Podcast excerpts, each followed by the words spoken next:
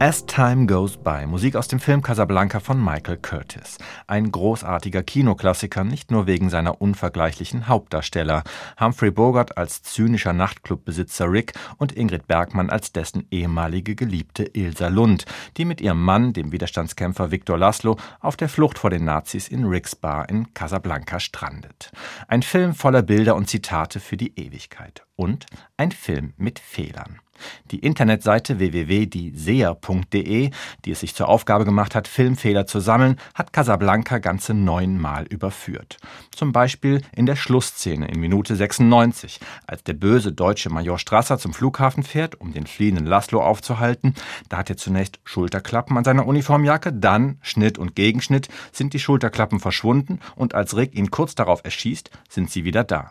Wie konnte das passieren und was macht das mit dem Film? Darüber spreche ich jetzt mit dem Filmkritiker Hartwig Tegeler. Guten Morgen, Herr Tegeler. Guten Morgen, Herr Brandl. Herr Tegler, also wenn ich ehrlich bin, ich habe Casablanca, glaube ich, zweimal gesehen. Mir ist das nie aufgefallen mit den Schulterstücken. Aber wenn man es einmal gesehen hat, dann wirkt das völlig absurd. Wie kann denn sowas überhaupt passieren? Naja, mir geht das genauso. Also mir ist das auch nie aufgefallen. Mir ist auch nie aufgefallen, dass Rick irgendwann in der klassischen Abschlussszene aus Paris durch den strömenden Regen geht, den Trenchcoat natürlich mit hochgeklappten Kragen anhat. Und als er dann etwas später in der Bahnhofshalle oder im Zug sitzt, ist der Trenchcoat total trocken. Also kein Regen mehr. Ja? Also, mhm, und ja. mir ist das natürlich auch nie aufgefallen. Ja, wie kann das passieren? Also, es hat natürlich was mit dem Handwerk des Filmemachens zu tun. Das ist ein Handwerk, das ist nicht nur Kunst. Und es geht um die Kontinuität. Also, wie stelle ich eine Szene her? Und wenn ich eine Szene aus mehreren Einstellungen zusammenschneide, sprich vielleicht an mehreren Tagen diese Einstellung gedreht habe aus unterschiedlichen Kameraperspektiven, dann passiert es dann wohl mal, dass Herr Strasser irgendwie den falschen Mantel aus der Requisite bekommen hat. Ja, mhm. und dann hat er die Schulterklappen drauf und dann hat er die nicht drauf. Und ja, es liegt an uns, dass uns das stört, ob uns das stört oder eben nicht. Ja, ja, aber offenbar ist es kein Einzelfall. Also die Website, von der ich eben gesprochen habe, die sammelt Unmengen solcher Filmfehler. Also Herr Brandl, wollen wir doch mal wirklich die, geben, oder? Ja, also, also erstmal gibt es Riesenzahlen. Also ja, ja. die Seher, alleine diese Website hat natürlich einen Namen, der Cassandra-mäßig ganz vorne steht, die Seher.de. Ich habe gelesen, ich habe nicht jeden einzelnen Anschlussfehler nach, nach gecheckt.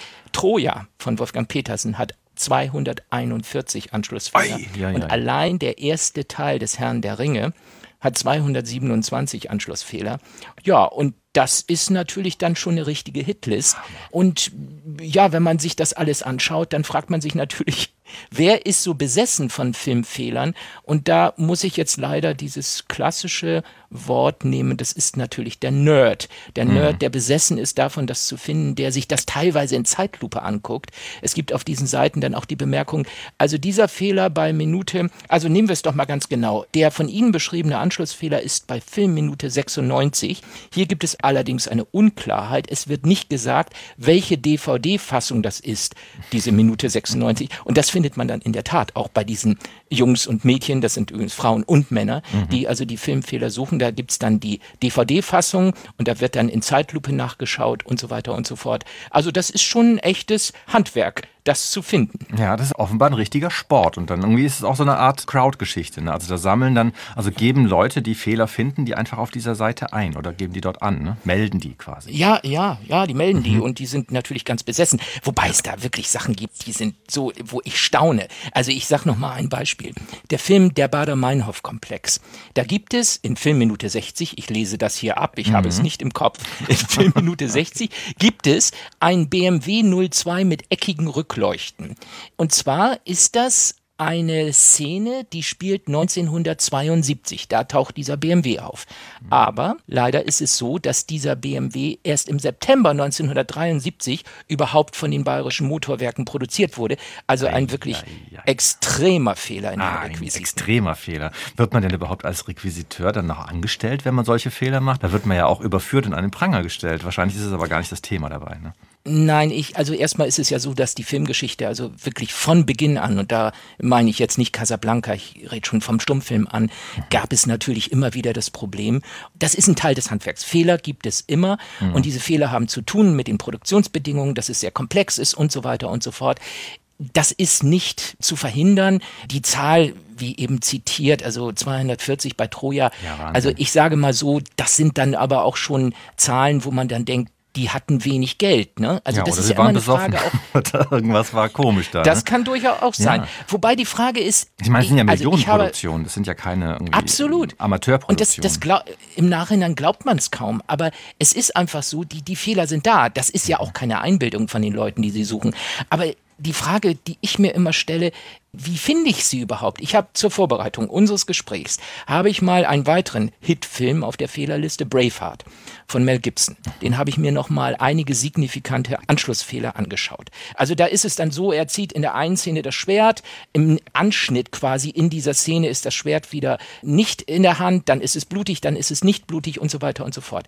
Ich habe mir einige dieser Szenen angeguckt und da habe ich was sehr, sehr Merkwürdiges dabei erlebt. Ich war total fokussiert, also ich hatte die Seite, die sehr angeschaltet, war total fokussiert auf diese Fehler, merkte aber, wie meine Aufmerksamkeit, ich wollte ja den Fehler nachvollziehen, auf einmal wieder zu dem Gesicht von Mel Gibson rutschte. Also meine Wahrnehmung rutschte da mhm. quasi hin und ich war einfach beeindruckt davon, wie er diese Emotionalität spielte und ich musste mich quasi selber erinnern daran, hallo, äh, du willst ja den Anschlussfehler sehen. Und ich denke, das ist was ganz, ganz, ja, signifikantes. Also äh, Roman Polanski, der hat mal einen Satz, ich finde, der ist sehr, sehr treffend zu diesem ganzen Thema gesagt. Er hat gesagt, Kino sollte einen vergessen machen, dass man in einem solchen, nämlich in einem Kino sitzt.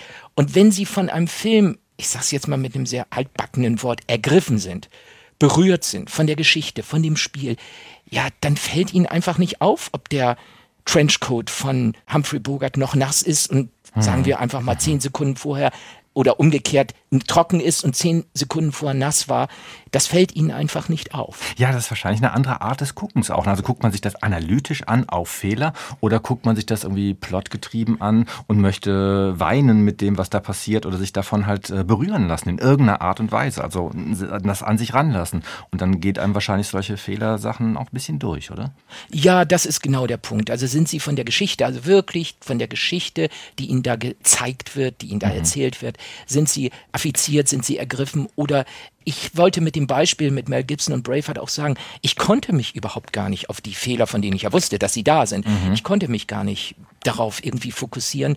Und ich denke, das ist letztendlich auch das Geheimnis. Also diese ganze Suche nach den Fehlern, das hat was mit dem Handwerk zu tun. Das Handwerk des Filmemachens, das ist ja nicht per se Kunst, sondern erstmal ist es ja Handwerk. Kunst kommt von Können. Also kann einer einen Film drehen und es passieren Fehler. Das ist ganz normal. Dafür gibt es dann den Script Supervisor, der hat darauf zu achten, dass die Anschlüsse passen und manchmal klappt es nicht, weil mhm. der Filmemacher hat nicht die entsprechenden Einstellungen gedreht, sodass das dann im Schneideraum zusammengesetzt werden kann. Das ist das Handwerk. Mhm. Aber gleichzeitig ist es einfach so, funktioniert die Aura der Geschichte.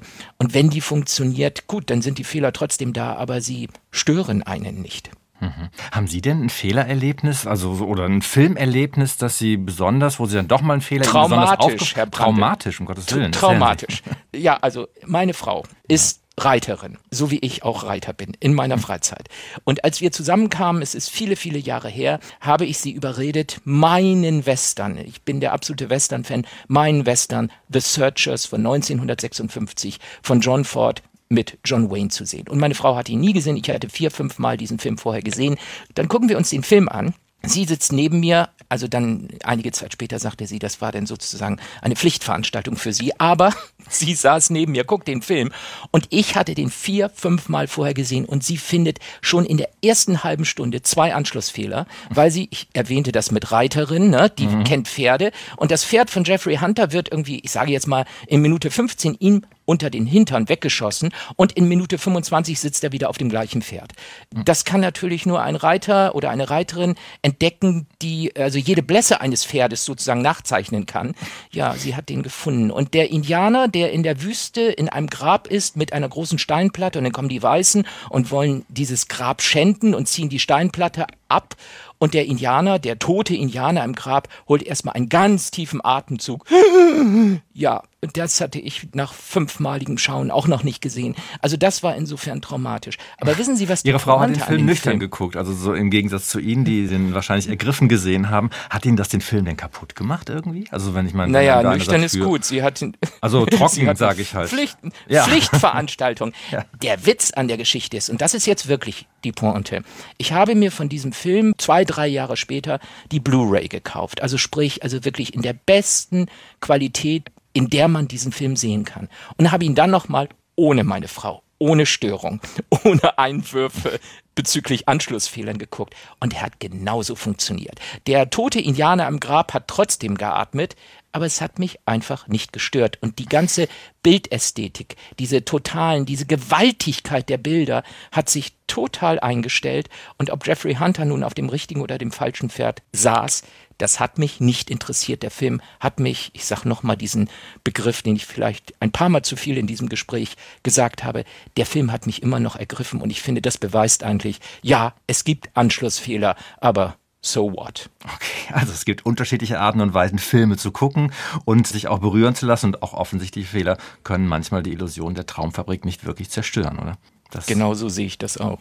Ja, weil es ist Traumfabrik, es geht um Träume. Ne? Ja, genau, die Traumfabrik. Wenn die Geschichte gut ist, ist der Fehler egal, sagt der Filmkritiker Hartwig Tegeler. Vielen Dank für das Gespräch. Ich danke.